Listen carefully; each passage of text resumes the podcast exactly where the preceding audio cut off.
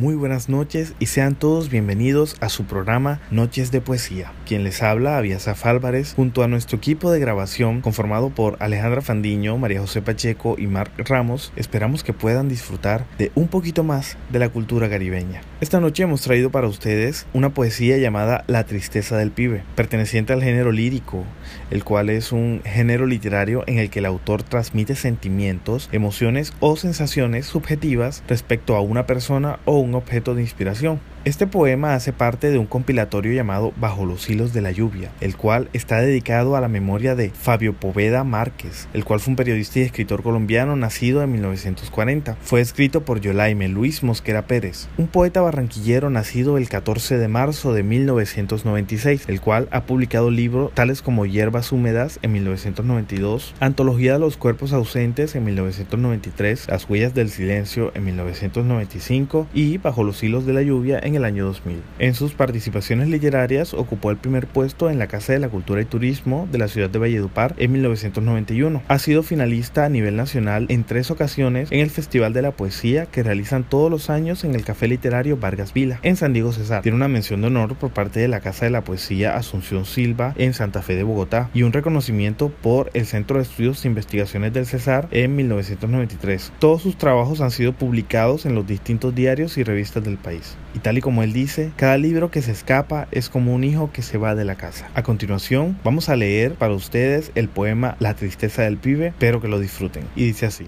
solamente te diré que descanses en paz, amigo mío.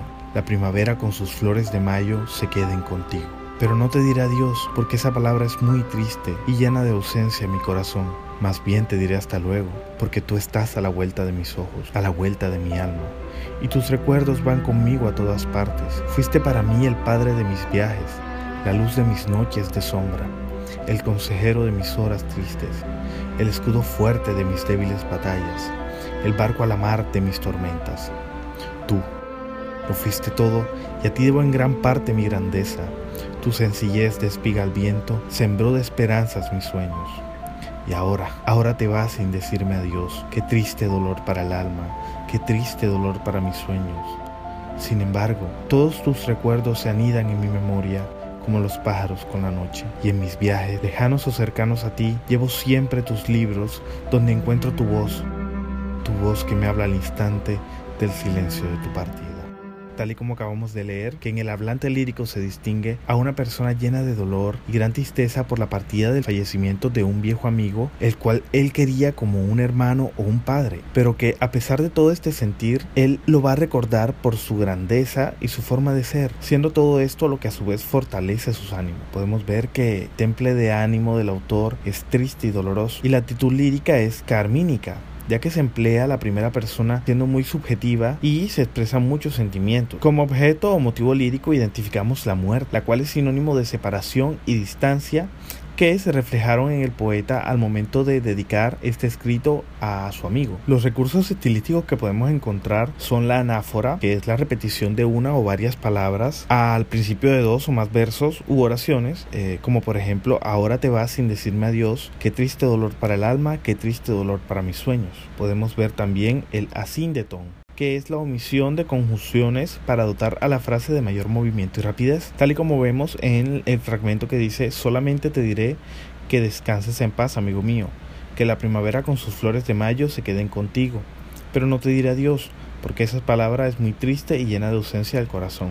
Podemos observar también la anadiplosis, que es cuando el final de un grupo sintáctico o verso se repiten en el siguiente, tal y como vemos cuando dice en mis viajes lejanos o cercanos a ti, Llevo siempre tus libros donde encuentro tu voz. Y ahí se repite, tu voz que me habla al instante del silencio de tu partido. Podemos notar también la apóstrofe, que es una figura literaria que consiste en dirigir una palabra con vehemencia a algo o a alguien en segunda persona. Los destinatarios pueden estar presentes o ausentes, vivos o muertos, pueden ser seres abstractos o cosas inanimadas.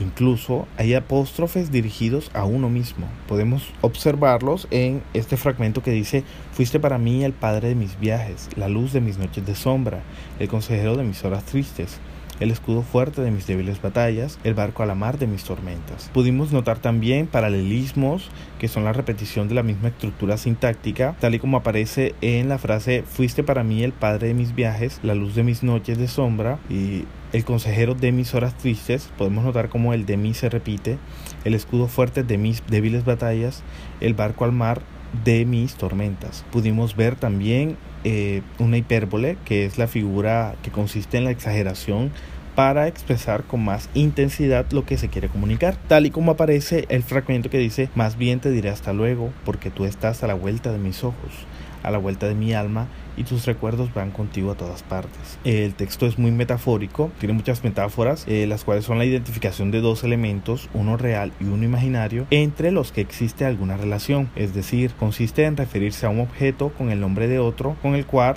guarda alguna relación de semejanza. Por ejemplo, tú lo fuiste todo y a ti te debo en gran parte mi grandeza. Y aquí aparece la metáfora, tu sencillez de espiga al viento sembró de esperanza mi sueño. Vemos también el símil, es una comparación entre dos realidades por medio de la conjunción como. También se puede usar otra expresión que es equivalente. En la lengua coloquial es muy frecuente el uso de la comparación como recurso literario, pero debe ser original y expresivo. Como por ejemplo, sin embargo, todos tus recuerdos se anidan en mi memoria como los pájaros con la noche. También existe eh, en este texto el encabalgamiento, que es una figura retórica que consiste en no terminar las frases al final del verso, sino en el verso siguiente. Es como eh, una ida a caballo entre dos versos. Como dice en el texto, más bien te diré hasta luego, porque tú estás a la vuelta de mis ojos, a la vuelta de mi alma, y tus recuerdos van conmigo a todas partes. También está presente el epíteto, que es una figura retórica utilizada en la literatura,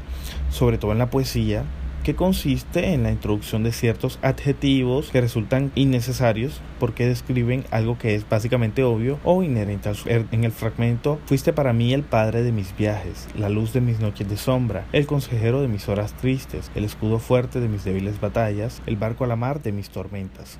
Por último, cabe resaltar que durante el poema podemos observar que el texto está escrito en, una, en forma de prosa poética, la cual consta de 37 versos. Y pues eso fue todo por hoy.